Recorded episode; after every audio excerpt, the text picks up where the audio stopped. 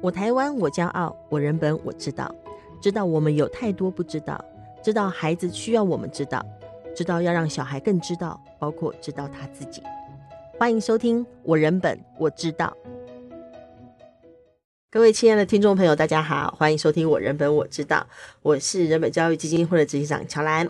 在呃，我们今天这一集节目当中，我们是人本教育杂技的特别企划的内容哈，要来讨论的题目呢是正常不正常，谁说了算？那我们今天邀请到的呃，也是我们的老朋友、好朋友，合作很久的朋友，老，老朋友。对，先讲老朋友都是老朋友。我们呃邀请到的是中研院社会所的呃曾凡慈助研究员，助哈助理的助是是是是。我们欢迎凡慈。嗯、Hello，大家好。其实凡慈也常常在我们父母成长课程，还有生小的师资培训课程。跟大家来谈这些呃关于过动啊等等的话题哈，就是关于儿童的那怎么从这些呃其实反正是社会学专业，没错没错，嗯，社会学专业就是研究社会嘛？还是这是一个嗯很难描述吗？啊、如果听众朋友就。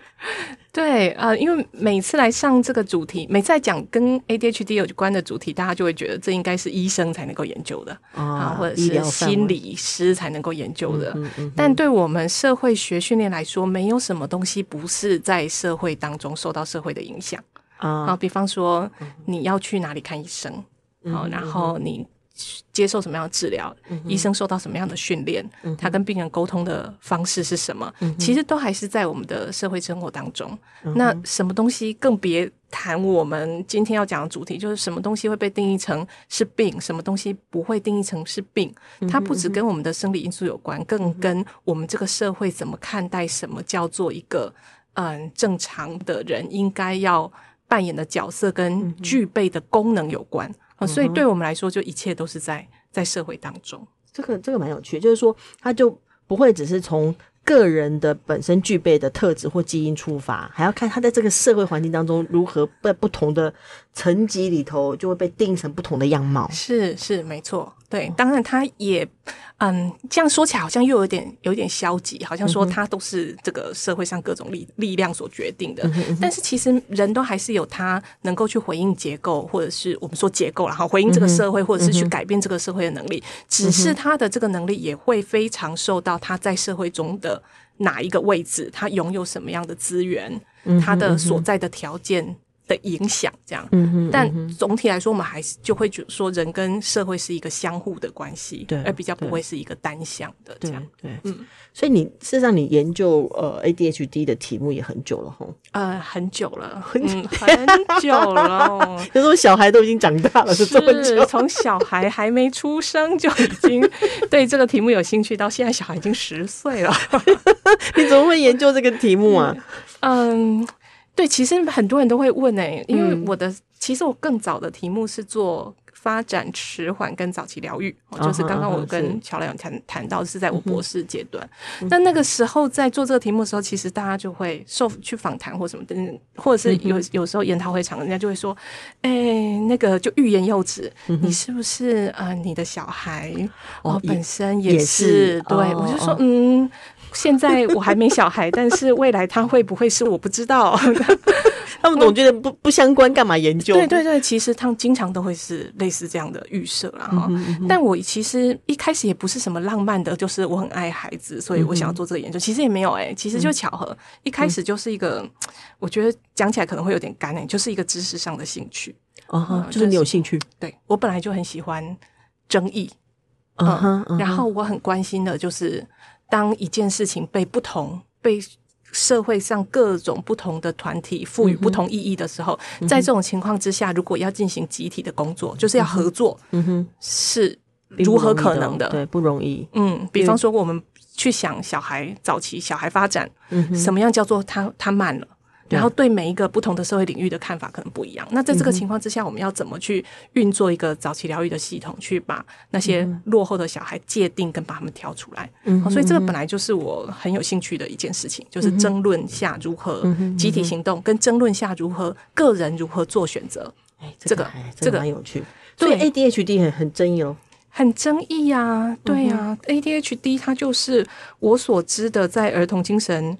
疾病的历史上可能是最争议的。哦，嗯，等一下，儿童精神疾病还有什么？我突然想啊，最近有一个，最近有一个很历史的事，我的天呐，是最近有一个很很很也是开始受到社会高度瞩目的，就是自闭症啊，雅思啊，哦，而且我最最近看统计数字，好像又台湾是翻倍诶，翻好几倍的成长诶，是啊是啊是啊，雅思跟自闭，对，还有焦虑啊，它被称之为精神病，对呀，哎呀，焦虑啊，或。嗯，焦嗯焦虑，对啊，很现在现在还有很多是跟拒学哦是有关的议题嘛哦了解。嗯台嗯根据我们台大儿童精神部的前几年做的调查，大概就一两年前做的调查，盛行率最高的其实是焦虑症，儿童的焦虑症。第二才是儿童是指十二岁以下，嗯，他们的到十八岁，哎，他们的研究应该是十八岁以下到十八岁的，就是儿少的部分。嗯嗯嗯。这这倒是，这这个题目我我有机会可能要另外再做，因为因为确实我一直有听到关于儿童焦虑或青少年焦虑的，是是比例增加很多，对对，然后自残啊、自伤啊的情况这几年其实也增加很多，忧郁啊、躁郁啊这种。但你刚刚说，就儿童疾精神疾病史上，ADHD 还是很争议的一个。很争议啊！它的争议是什么？它争议太多了 我们可能要讲三集。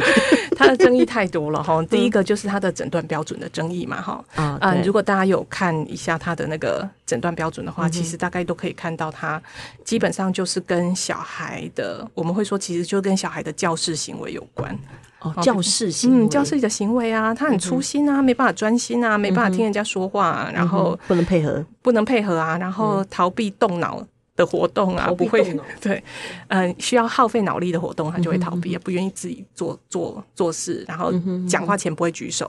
啊，类似像这样这些，所以在他的定义上就一直常被挑战，说，嗯，那跟活泼的孩子跟好动的孩子，你要怎么去划界限嘛？哈，这是第一个是他的这个诊断标准的争议。那这个诊断标准的争议，当然就会嗯延伸到另外一个，就是很多人就会去说，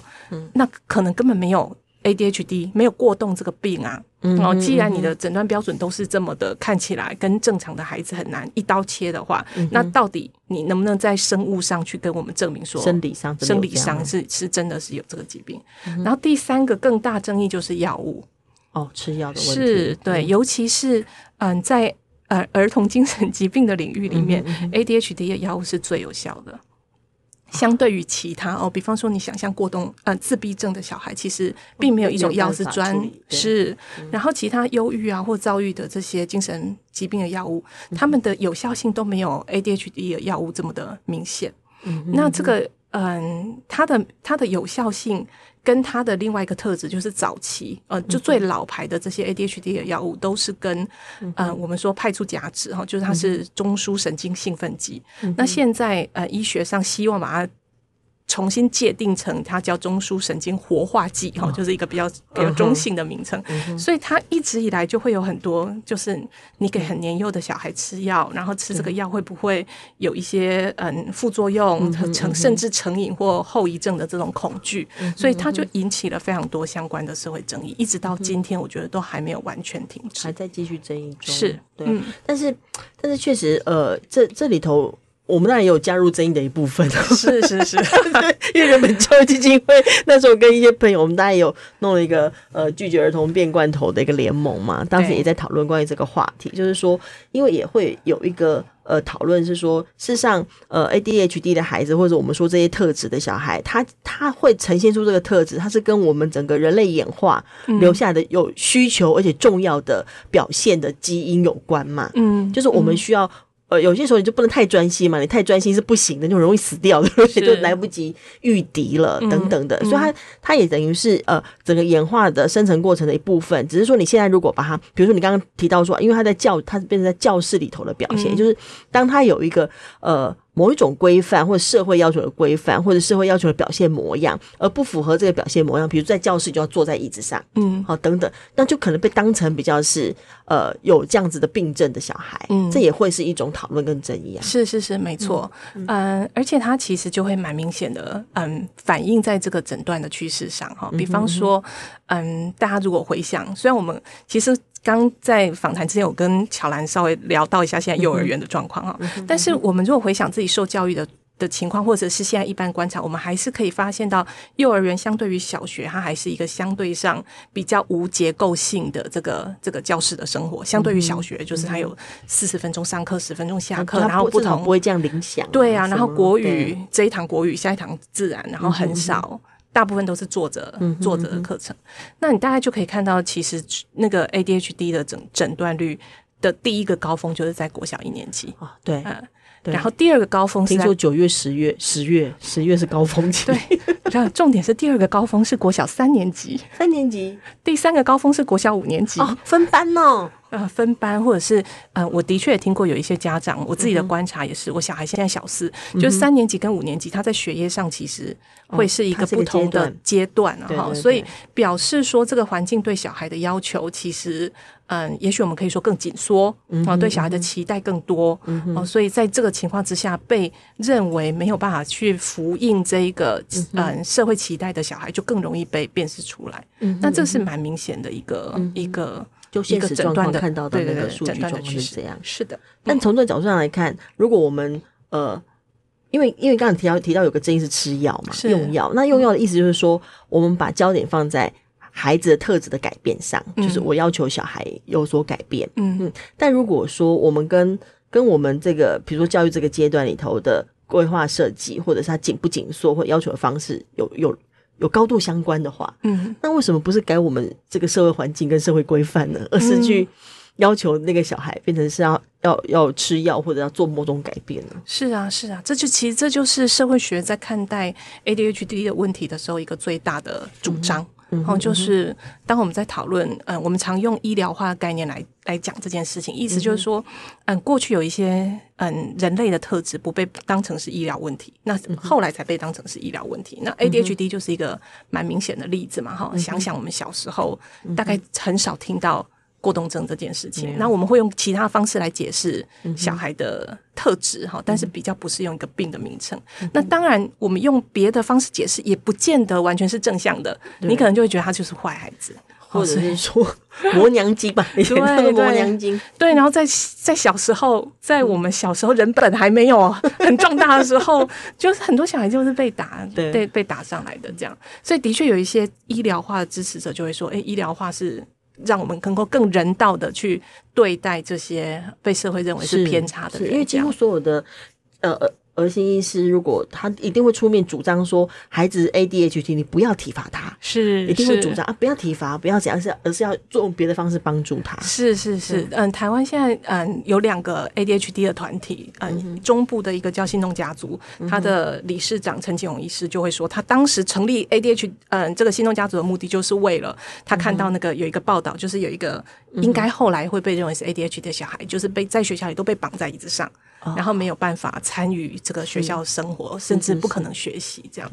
对，所以对很多医疗化的支持者来说，他们就会觉得这是一个一个一个对对孩子来说是一个很大的帮助，特别是对这一群孩子来说。但对社会学者来说，他当然我们非常同意有这个积极的面向，但是有另外一个是需要担心的，就是说，呃，他太少去看到社会制度跟结构跟系统的问题。我们就是去看说，诶，一个一个的个别的孩子，他遭遇到什么样处境，怎么去帮助。他，那你很少去讨论这个系统的问题，就会把我们说叫做啊、呃，把系统的问题放在个人身上，把本来应该是社会的问题放在他的大脑里。哦，就说是他的嗯大脑的发展处理，对，或者是早期是可能是他的他的心理，他的他的他的性情或什么，这些都是把社会问题个人化，但是很少看到我们的社会可能要因应嗯，就是有多样性差异的孩子而做出更多的调整。其实，在教育教育制度最明显啊，因为你提。整个社会制度当然有有大到大大的社会嘛，那如果以孩子常接触有家庭是。跟学校嘛，嗯，那就变成是说，呃，如果以刚刚提的那个角度来看的话，就是我们的教育制度它如何能够因应的小孩的多样性，嗯，我们可以有更弹性的或是更好的安排，是。包括那个座位的方式都是一种，包括座位的方式啊，嗯，包括老师能不愿不愿意在课堂上有更弹性的调整，嗯哼，比方说，嗯，就是。遇到有坐不住的小孩的时候，你就让他起来擦黑板，对，好，或者是创造他可以站起来发本子或做任何事情的机会，就这么微小的调整。下课的时候一定把学生都赶出去外面玩，不要让他们留在教室里。连这么微小的调整，可能对很多需要大量活动他才有办法安静下来的孩子来说，就会是很大的帮助。甚至我们都不需要去改什么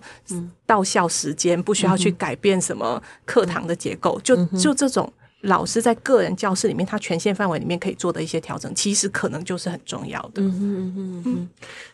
其实上，在我们我们的我们的现场，就我自己基基金会，我们常遇到的反倒是，呃，有蛮多家长他可能要被老师提醒说，他的孩子因为是过动，是需要需要去看医生。对，甚至我们还遇过，就是呃，如果说呃妈妈就觉得应该还好吧，长大就好或如何。嗯那可能老师就会觉得你这样子的话，就是对对小孩的疏忽，嗯哼，甚至通报而虐，嗯哼，这是我们最近会遇到的状况。其实我我必须要说，这种呃这种这种医疗化的概念，好像是蛮深入人心哦。尤其在这个呃我们所遇到的在教育制度里面的学校的反应状况，我觉得这是一个嗯，这可能是个问题诶。嗯，这是个问题呀。医疗权威，我们现在应该是在一个非常仰赖医疗权威的时代，这样，尤其疫情期间，尤其是疫情期间哦，就是我们有一部分的非常质疑，疫情嘛，好质疑医疗，我们不相信疫苗，不相信这些什么，但是我们事实上却是高度仰赖这个医学，对我们这个世界该怎么运作，赋予一套解释。哦，那在这个医疗权威这么强大的情况之下，我觉得其他社会上本应该具备的专业都会退守。嗯，就会退守到嗯，变成好像要以医疗权威为主。有些老师他们就会担心说，嗯，如果这个真的是一个疾病，那我没有嗯建议家长带小孩去看医看医生，是不是我的失职？嗯，哦，那家长是不是就应该带小孩去看医生？不然就像你说的，他可能就是虐待，他可能就是剥夺了小孩的机会，等等。我觉得就是因为因为呃，我们太过。独尊医疗权威，它垄断了我们很多看小孩的不同的可能性，这样对，就变成我们就好像只有一种角度。嗯、但事实上，从教育的观点，从对儿童的理解或儿童发展观点，我们可以看到很多不同的面向。是我们事实上可以就一个孩子的一些状况，提供不同角度的做法，是跟思考，嗯、而不是只有其中一一个做法这样。对，但他就非常吃这个行动者，他愿意认。认清自己的能力跟职责所在，哦，就愿意在这个嗯结构跟系统里面去走一条稍微阻力比较大的路，因为其实很多人都会都会都可以理解，就是你顺着这个医疗权威的做法来做，其实是相对上面嗯，不只是我们说它有科学权威的的的支持，它在很多现行的做法上面，嗯，对很多老师来说，他觉得他的空间已经很小了，哦，所以。嗯，让小孩去呃，借由这个医疗的调整，可以更加的顺应这个教室里面的常规，可能对很多人来说，不失是一条嗯不错的轨道。嗯嗯嗯。其实，其实你提的这些从社会学的观点去看待一个所谓的儿童的病症啊等等，这是很有趣的角度。但，但是如果回到呃一些个人的现场。我很记得有一次在父母成长课程，我有放那个马克过冬儿的那个法国的那影片给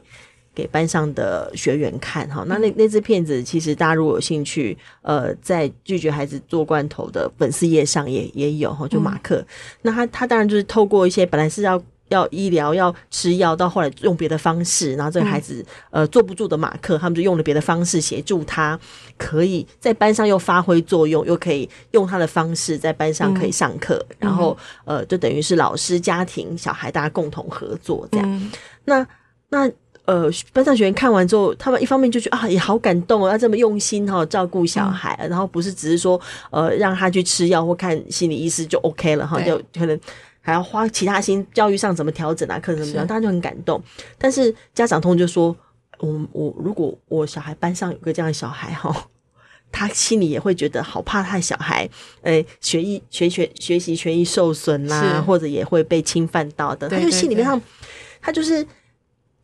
理论上感觉上他应该要更开放的来看待这件事，嗯、可是，一旦事情回到个人身上，然后他不是那个当事的人，嗯、他是那个我班上其他我小孩的同学是一个过动儿，嗯、我小孩同学就是会站起来走来走去，他的状态就比较不容易去看待跟面对。嗯，这个这个部分你有什么什么看法吗？啊，我我我会把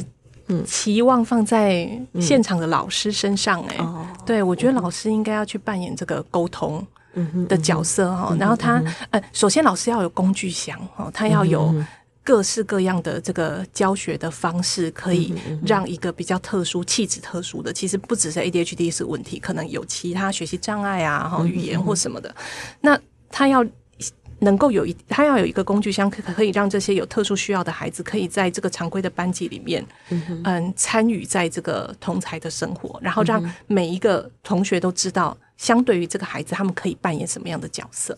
那如果他可以先做到这个、这个、这个程度的话，那再来跟家长沟通的时候，其实家长就比较不会那么的害怕。我觉得很多时候，我们都是因为跟这些所谓被我们认为是异常的人的社会距离太遥远。所以我们都只能够靠刻板印象去想象，哦，他一定就会是一个嗯失去秩序，哎，他就是一个失去的状态。那人都是想要秩序的嘛，因为秩序给我们安全感。那这个时候我们就需要一个，实际上他应该他的责任就是建构一个教师秩序的这个，我我说其实就是老师这个角色来。来来示范给我们看哦，就是如何在多元差异的情况之下，一种秩序是可能的。那这种秩序不是压抑掉或者是排除掉少数的不同的小孩，而是他有其他的、其他的、其他的可能性可以展演给我们看看。这样对。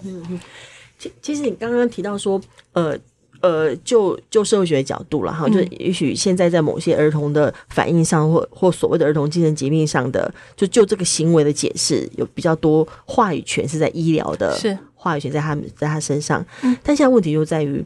确实话语权蛮多在医疗这边，嗯，也就是医疗的角度已经占据很多呃解释孩子行为的。是。这个语言里头，那我们几乎很少看到别种解释方式，或存在空间比较小。嗯，所以对一个家长来说，嗯，对每一个家长，他当他遇到他的小孩有呈现出一些症状的时候，他比较容易听到的还是医疗化的这个语言。对，他要怎么看待这个事，或者是我们还可以提供什么样的角度？嗯哼，就是说你你的意思说，如果如果他的小孩他的症状就是不专心，嗯，然后就大家就觉得，哎，好像现在能够解释这件事情只有医疗，是是是，我就必须要进入医疗系统。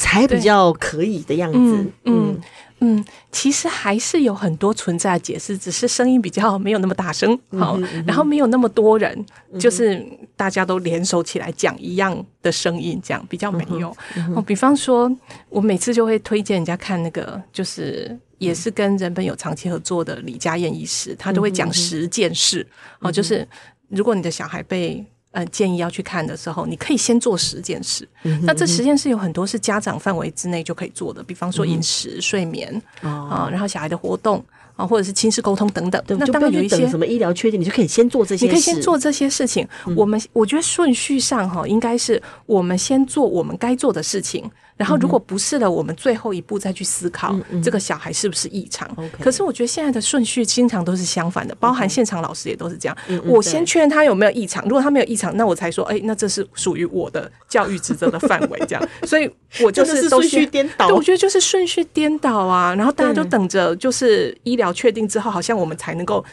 进行什么事，进行个什么事情。但是这样都是把我们自己的行动能力跟责任放在。放在医疗权威之后了，对，嗯、确实是因为事实上刚刚提到那十件事，就包含你调整饮食啦、啊，包含小孩多点时间运动啊，嗯、包含小孩的睡眠充不充分啊，是。等等，这这这是原来我们照顾孩子的成长就可以做的有建设性的事情了，对，对而这些事情可以先进行，而且怎么进行都划算呢、啊？怎样都划算呢、啊？嗯、不用担心你，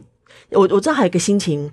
早疗这种心情是，就是早提早发现，提早治疗，是因为我们都怕小孩输在起跑点上，这样对。但那就表示你相信的轨道只有一个啊，就是你认为大家就是在同一个一个一个战场上跑到同一个终点，这样。那如果你是这么坚持说这个小孩就是要跟别人在同一个轨道上面竞争的话，你就当然会很容易受到他是不是在任何一个阶段落后的影响，这样。嗯嗯嗯啊。今天很谢谢凡慈可以抽空来哈，但是我们那个节目还有最后一分钟，还有是不是？好。